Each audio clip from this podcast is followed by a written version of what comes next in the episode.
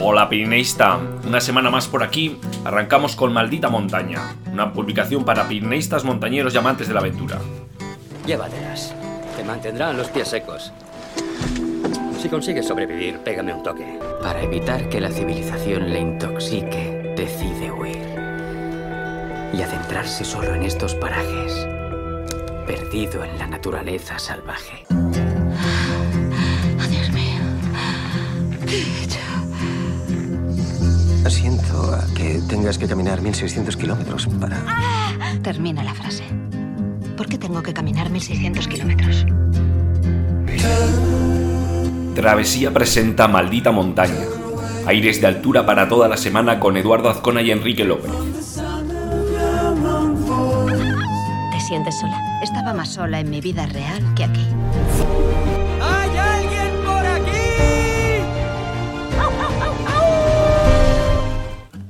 Hoy vamos a abrir el podcast con debate. Veréis eh, que, bueno, que en el boletín de esta semana, que por cierto, hemos tenido unos problemas técnicos, ya os comunicábamos por las redes sociales, y que nos ha hecho que retrasar algo la entrega. Cosas del directo, diremos, y de la tecnología, ¿no? Eh, bueno, en el boletín, como os decía, al final, por cierto, al final hemos llegado a tiempo para que esta semana tengáis también el boletín en vuestras bandejas de entradas, ¿no? Y en consecuencia, pues este, este podcast. Bueno, como os decía, veréis en la sección de noticias e historias de la semana que nos hacíamos eco de dos conversaciones muy candentes en la comunidad alpinística, ¿no? Y eh, os lanzábamos un par de, preguntas, ¿no? Un poco también para, pues, eh, fomentar también un poco la conversación en torno a estos, a estos temas. En primer lugar, es al hilo de los eh, piolet de oro. Han sido los piolet de oro los que han suscitado uno de los debates de esta semana, ¿no? Dentro de la comunidad alpinística y escaladora, como os, como os decía. Esto al hilo de un artículo que lanzaba el de New York Times, eh, que se titula eh, Un premio de escalada que puede ser el último del ganador, ¿no? Y lanzaba la pregunta, ¿no? ¿El premio anual tienta a los alpinistas a correr riesgos mortales en la alta montaña? El Times eh, se, pon, se, pone en contacto con diferentes personas de gran renombre en el mundo alpinístico, entre ellos, pues, por ejemplo, el francés Simon Werfringer, el argentino Rolando Garibotti, e incluso pues preguntan a Reynold Messner, ¿no? quien aceptó el premio eh, Violet de Oro en 2010, ¿no? Y él decía, ¿no? Siempre he estado en contra de la idea de que la escalada tradicional sea una competición, decía, ¿no? Al The Times. Y, y, y, seguía, ¿no? En adelante, en general, no estoy a favor de las medallas en absoluto. El premio a toda una vida es una cuestión de respeto. Opiniones, como veis, y veréis en el artículo, pues para todos los gustos en la comunidad eh, alpinística, ¿no? En este artículo, pues os voy, a, os voy a leer un poco cuál es el planteamiento, ¿no? Cómo lanzan la, la piedra, ¿no? A la comunidad eh, alpinística con esta cuestión, ¿no? Entre, ¿es necesario un premio, ¿no? Cuando se corre tantos riesgos, cuando no se puede quizás medir el compromiso, eh, leo un, extracto ¿no? del artículo. ¿no? Eh, dice así: La disonancia entre sus muertes y la celebración de sus arriesgados ascensos en solitario planteó una incómoda pregunta sobre los piolet de oro. Bueno, eh, un poco para ponernos en antecedentes, el, el, inicio del artículo, que os recomiendo que os leáis y que os compartimos en el boletín, pues se hace una introducción en el que, bueno, pone en escena a David Lama, eh, en una de sus escaladas y luego, digamos, en los siguientes párrafos introduce eh, la entrega del premio y David ya no está eh, en la entrega del premio Piolet de Oro a su actividad porque ha fallecido, ¿no? Entonces este es como la intro, la introducción de, este dilema, ¿no? Que nos plantea el de New York Times y su, y su autor Michael Levy. Y sigo, y sigo leyendo, ¿no? Eh, lanza la pregunta, ¿es una mala idea elegir a los ganadores y por tanto a los perdedores en el alpinismo? La escalada alpina de élite ya es peligrosa, la muerte de sus practicantes es algo natural, pero ¿la entrega de premios refuerza una cultura de riesgo poco saludable en lo que ya es una actividad potencialmente mortal? bueno, con estas palabras de, de Michael lanzamos nosotros también esta cuestión a todos vosotros y nos, podré, nos podéis eh, también pues contestar con vuestras inquietudes al respecto, como ya sabéis, pues en info arroba travesía eh, o en las redes sociales, ¿no? Pues para un poco fomentar este debate, ¿no? Respecto a esta cuestión. Y bueno, otra de, otra de las cuestiones era también, pues que, bueno, ya está eh, online, ya está en, Netflix la película mm, Los 14 8000 no hay nada imposible, ¿no?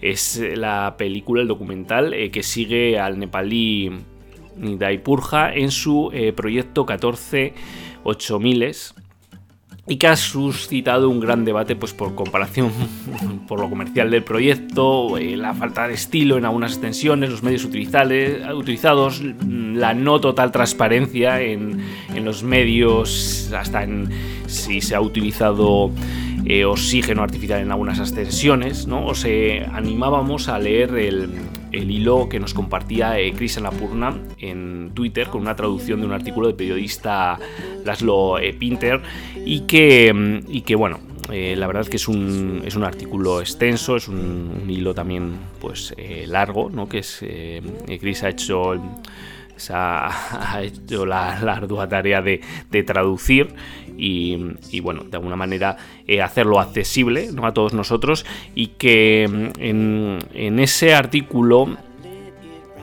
eh, que critica mm, en parte el, largometraje, ¿no? O, el proyecto más bien, ¿no? De, de NIMS y que mm, el periodista Laszlo Pinter dice, bueno, en uno, os quería leer uno de los fragmentos, ¿no? En realidad no es más que una oda al propio Nirmal Purja, fue exactamente como me lo esperaba, decía, ¿no? Antes de continuar, me gustaría señalar que considero que las habilidades de Nirmal Purja son sobresalientes entre los escaladores comerciales de rutas normales de los 8000 bueno, hace una distinción, digamos, entre el alpinismo más puro y el alpinismo o la mm, las ascensiones o escaladores comerciales en el Himalaya, ¿no? Ya sabéis que últimamente es un tema recurrente, ¿no? la evolución que han tomado muchas de las expediciones y que de alguna manera pues este largometraje pues se centra en un tipo de, de, de himalayismo, ¿no? Y quiere aquí el, periodista pues hacer mención, ¿no? Os invito también a que leáis el, artículo y bueno, sobre todo a que veáis la película y nos comentéis. Estoy convencido de que os va a encantar, aunque seguramente que os deje cierto sabor amargo, pues un poco eh, si os viene a la mente pues expediciones, digamos, trascendentales que ha habido en el Himalaya y que de alguna manera pues eh, no sé si de cierta, en cierto modo se menosprecia ¿no? en, el largometraje. Así que bueno, ahí lo dejamos. ya sabéis, nos podéis dar vuestro punto de vista en el correo, en el que estamos accesibles y también en las redes sociales. Estaremos encantados de conversar y de que converséis entre todos vosotros. Y bueno, para cerrar esta intro, que ya nos hemos alargado un poco, pero bueno, era un poco la idea porque mm, eh, de alguna manera estos dos temas eran centrales. Pero bueno, para cerrar esta, esta intro del podcast os recuerdo que aún estáis a tiempo de enviaros, enviarnos vuestro micro relato al concurso Relatos de Altura. Ya sabéis que es una manera de compartamos estas vivencias y esta pasión compartida que tenemos, la montaña y los Pirineos. Así que, bueno, aún estáis a tiempo hasta el 15 de diciembre de enviarnos vuestro micro relato. Y por otro lado, os tengo que decir que la aceptación, la participación ha sido enorme y, bueno, ya estamos dándole un poco al coco a ver qué, qué forma le podemos dar a todos estos micro relatos, relatos que nos habéis ido enviando pues para de alguna manera agradeceros y, bueno, que podamos disfrutarlos todos, ¿no? Y todas. Y bueno, vamos a comenzar ya con los contenidos que os traíamos esta semana. Bueno, ya sabéis que el, digamos el, título que daba mm, nombre a este, a este esta entrega de esta semana era mm, el de recomendaciones en montaña, avisos meteorológicos y alertas. Bueno, pues era un artículo en el que de alguna manera queríamos eh, resolver algunas de las dudas en cuanto a alertas, eh, BPA y algunas recomendaciones en montaña. Bueno, ya sabéis que uno de los mayores riesgos con los que nos encontramos eh, los que practicamos actividades al outdoor y en la montaña son las condiciones meteorológicas adversas. Y en ninguna otra parte como en la montaña los fenómenos meteorológicos llegan a ser tan extremos y al mismo tiempo tan cambiantes. Es por ello que el montañero pues debe eh, tener algunos conocimientos sobre meteorología. En alguna ocasión ya hemos hablado de, mm, ello, del tiempo atmosférico, ¿no? Eh, ser observador con la evolución del tiempo a lo largo del día, eh, consultar la predicción, mm, predicción más reciente, el boletín de, peligro de aludes, ¿no? el BPA que hacíamos referencia. Sobre todo, pues bueno, tan importante ahora en estas semanas ¿no? que hemos tenido nevadas copiosas ¿no? en el Pirineo. Y de, bueno, de esto mm, último, de consultar la predicción, mm, predicción meteorológica y el parte de aludes, es de lo que vamos a hablar eh, y hemos hablado en ese artículo que os compartíamos en el boletín, o más concretamente de los avisos meteorológicos y el BPA. ¿no? Eh, existe eh, una diferencia entre el aviso meteorológico y la, y la alerta, ¿no? que muchas veces no se tiene en cuenta. ¿no? Eh, y la diferencia es bastante sencilla, ¿no? El aviso meteorológico, eh, cuando hablamos de, este aviso, hay que referirse al Plan Nacional de Predicción y Vigilancia de Fenómenos Meteorológicos Adversos. Y estos avisos hacen referencia a un fenómeno, meteorológico adverso concreto, que puede afectar pues, a España hasta un plazo máximo de 60 horas. Y bueno, de ahí los colores, ¿no? Verde, amarillo, naranja, rojo, ¿no? Eh, la alerta. Las alertas, en cambio, son decretadas por la administración, pues a nivel tanto nacional, autonómico, insular y, local, aunque están relacionadas con los avisos. bueno, la EMET pone este ejemplo, ¿no? Se puede emitir un aviso naranja por fuertes vientos a más de 1.400 metros de altura y la administración no decretar una alerta por entender que a esa altura no afecta a la población.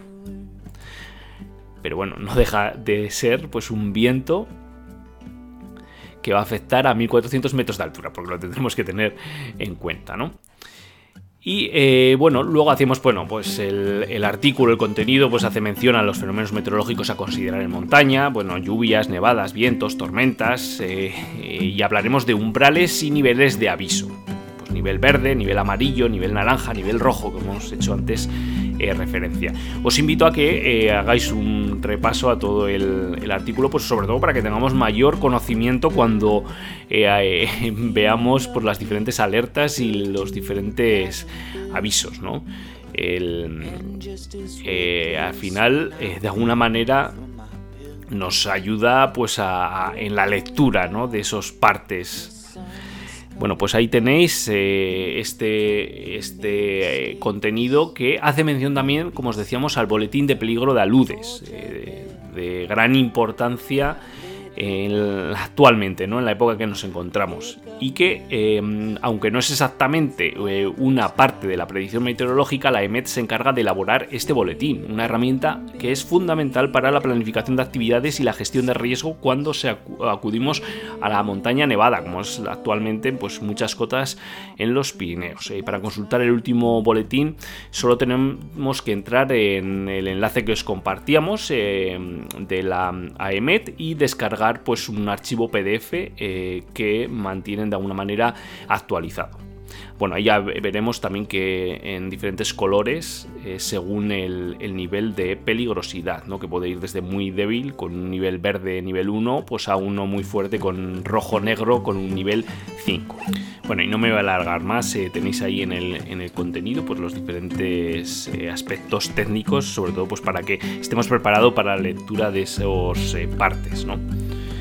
Y bueno, otro de los contenidos que teníamos em, esta semana era que os hablábamos del, del plugin. No sé si, os suena, ¿no? El plugin. Me diréis muchos. Bueno, otro vocablo anglosajón que nos han metido y qué significará esto, ¿no? Bueno, pues eh, os diré que que el plugin es un deporte que ha nacido en Suecia en pro del planeta ¿no? y que llega a España hace tres años. Eh, más concretamente a Ibiza. y que, eh, bueno, eh, según la noticia que ha salido últimamente en los medios, es que se ha recuperado más de 25 toneladas de basura y generado un impacto económico de 3,8 millones de euros. Pero bueno, a ver, ¿qué es el plugin? Me preguntaréis, ¿no? Pues bueno, voy a decir que el, que el plugin combina el ejercicio al aire libre con la recolección de residuos. Es decir, que cualquier persona que haga deportes al outdoor, como somos nosotros, puede ser parte de esta iniciativa que lo que exige es que en medio de su actividad física pues pueda recoger basura en las montañas, en las playas, en la ciudad, ¿no? Así que eh, de alguna manera está unido a actividades outdoor que pueden ir desde el senderismo, el running, el kayak, buceo, paddle surf y bueno, seguimos, ¿no? Esquí, eh, eh, todas las que se os ocurra, en que, actividades en las que os podéis encontrar algo de basura, que ya son muchas, ¿no? bueno, la cuestión es que se ha establecido hasta em, competiciones y todo, ¿no? Yo en la, en la fotografía que os que, que, iba unida al, al artículo, podéis ver a, a varias personas eh, corriendo con sus dorsales y sus bolsas llenas de, de basura. Bueno, nos, nos, nos, bueno, no recomiendo, pues, o sí. Pero bueno, yo lo que os invitamos y un poco el, el objetivo de, que incluyamos estos artículos en la revista es eh, de alguna manera fomentar eh, un, una concienciación eh, medioambiental, sobre todo en la práctica de las actividades outdoor. Entonces, bueno, es algo que muchos ya veníamos haciendo, que era, pues, si nos encontrábamos algo de basura cuando a pie de sendero, pues bueno, pues la recogíamos. Bueno, pues eso es una actividad que debemos ir realizando y fomentando y compartiendo, ¿no? De alguna manera. Y bueno, otro de los contenidos que extraíamos y que hemos hablado ya eh, de algo, ¿no? sobre todo al comienzo de este podcast, era que os hacíamos una selección de las películas de montaña y aventura en Netflix que podemos ver actualmente. Bueno, ya sabéis que, que Netflix pues eh, tiene eh, una cartera de, muchos, bueno, series, largometrajes, documentales. Los va renovando eh, de manera que pues esta lista pues evoluciona, ¿no? Como novedad y que hace que, que traigamos este artículo que, que, igual a algunos ya os suena porque hace hace un tiempo eh, ya lo, lo sacamos, ¿no? O lo compartimos, hace, bueno, ahora más de un año. Eh, bueno, la realidad es que va variando la lista y, muchas de las películas que ahí teníais pues eh, se han caído de alguna manera porque ya no están en la cartera de Netflix y han aparecido otras nuevas, ¿no?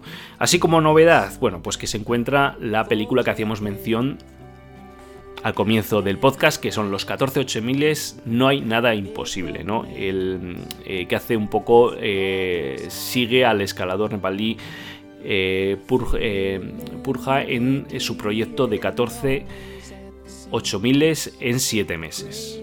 Y bueno, que ha suscitado un gran debate, que os compartíamos un artículo y un hilo de Twitter eh, como hacíamos mención, en el que de alguna manera se criticaba. Eh, entonces, bueno, ahí tenéis este documental para verlo y para tener vuestra opinión al respecto. Pero hay más cosas en Netflix. Eh, bueno, tenemos también un maravilloso documental, Jurek, que, sigue los logros del escalador en su subida a las cumbres más altas de, del planeta hasta su muerte en 1989.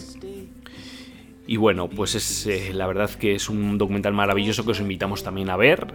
Hace pues eso, desde que se encontraba como limpia botas hasta convertirse en alguien de renombre, desde ser una estrella mediática hasta bueno, pues tener que trabajar para conseguir eh, su dinero para subir, a, subir los 14 8000 y conseguir la corona del Himalaya. Aquí tenéis, bueno, pues el documental que sigue la vida de Yurek.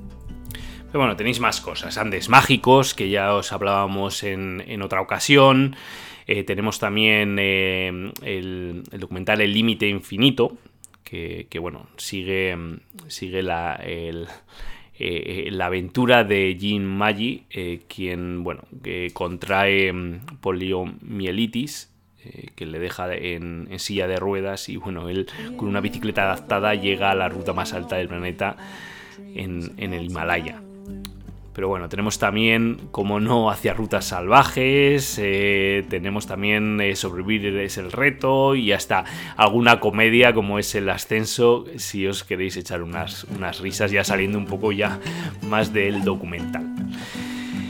Y bueno, esto es la, lista de, películas que os traíamos y que se encuentran en Netflix. Y bueno, ahora llegamos a esa sección eh, de cada semana en la que buscamos un lugar. Eh, como sabéis, eh, cada semana buscamos un lugar de los Pirineos y os ofrecemos una, una fotografía y os preguntamos eh, con ayuda de unas pistas eh, de qué lugar estamos hablando. En esta ocasión vemos unas eh, potentes montañas, dos, dos, dos sobresalen dentro del mismo macizo, todo nevado, rocosas, agrestes.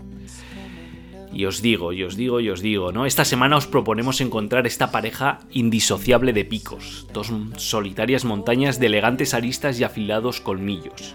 Y ahí van las pistas, seguramente a muchos os sonará esta estampa por ser la mítica portada del segundo libro de Miguel Angulo. Miguel Angulo.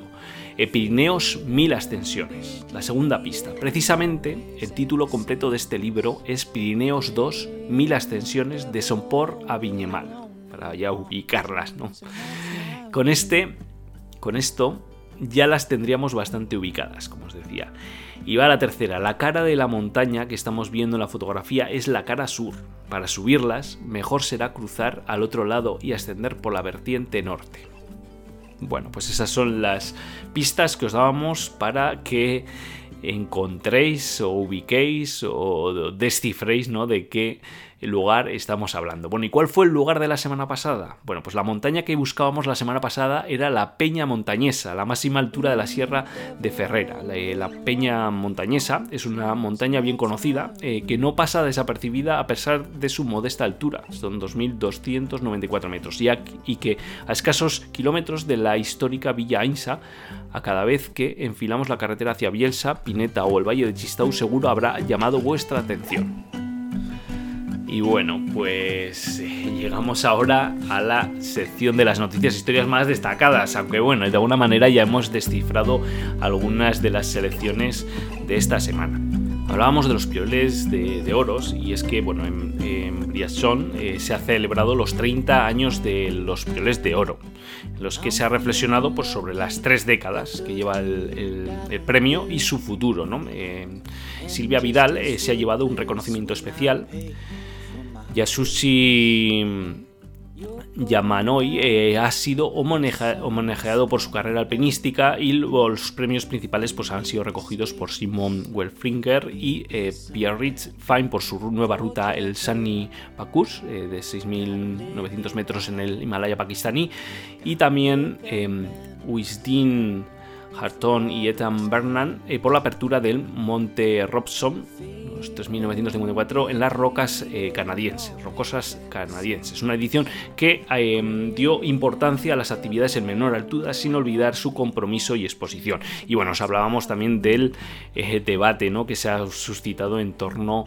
al, artículo del New York Times y que bueno, no, no voy a seguir incidiendo en lo mismo, ya sabéis que queremos saber tu parecer por lo que ahí tienes eh, los medios ¿no? para hacernos llegar vuestra opinión. Bueno, luego eh, os hablamos de que Kilian Jornet eh, deja la marca Salomón tras 18 años para comenzar pues una marca propia, un, proyecto personal. No, no ha trascendido en qué se involucra eh, específicamente, ¿no? Y él nos comenta, ha sido un viaje loco que termina a finales de 2021. No se trata de ir a otra marca existente, sino de comenzar un nuevo proyecto del que les contaré muy pronto. Y bueno, eh, para cerraros hablábamos de la película Los 14 8000 no hay nada imposible que bueno, lo mismo, pues eh, os invito a que veáis la película, la tenéis en Netflix y que, bueno, nos deis vuestro parecer al respecto. A ver si os ha encantado, qué sabor de boca os ha dejado. Bueno, ya sabéis. Y bueno, ya no me queda más que irme despidiendo. Como sabéis, siempre lo hacemos con una fotografía. Cada semana os compartimos la foto de la semana. En, este, en esta ocasión, pues es un, un espléndido paisaje nevado, ¿no? Con una nevada copiosa, eh, con árboles cubiertos de nieve, con las, eh, con las, con las ramas, digamos, bajando, ¿no? Por el exceso de nieve. Y bueno, hay el terreno propicio pues, para disfrutar de una jornada de, de, esquí de travesía, ¿no? Es la, la, fotografía que nos eh, comparte floflo, arroba floflo en Instagram, podemos decir que la nieve ha llegado y eso nos hace muy felices, nos comenta, en una foto del Valle de Uso. Y bueno, con esta fotografía nos despedimos, como siempre ha sido un placer, eh, os esperamos aquí la próxima semana. Un abrazo familia. Y como decía Jack Kerouac, porque al final no recordarás el tiempo que permaneciste en la oficina o arreglando tu casa, ve y escala esa maldita montaña.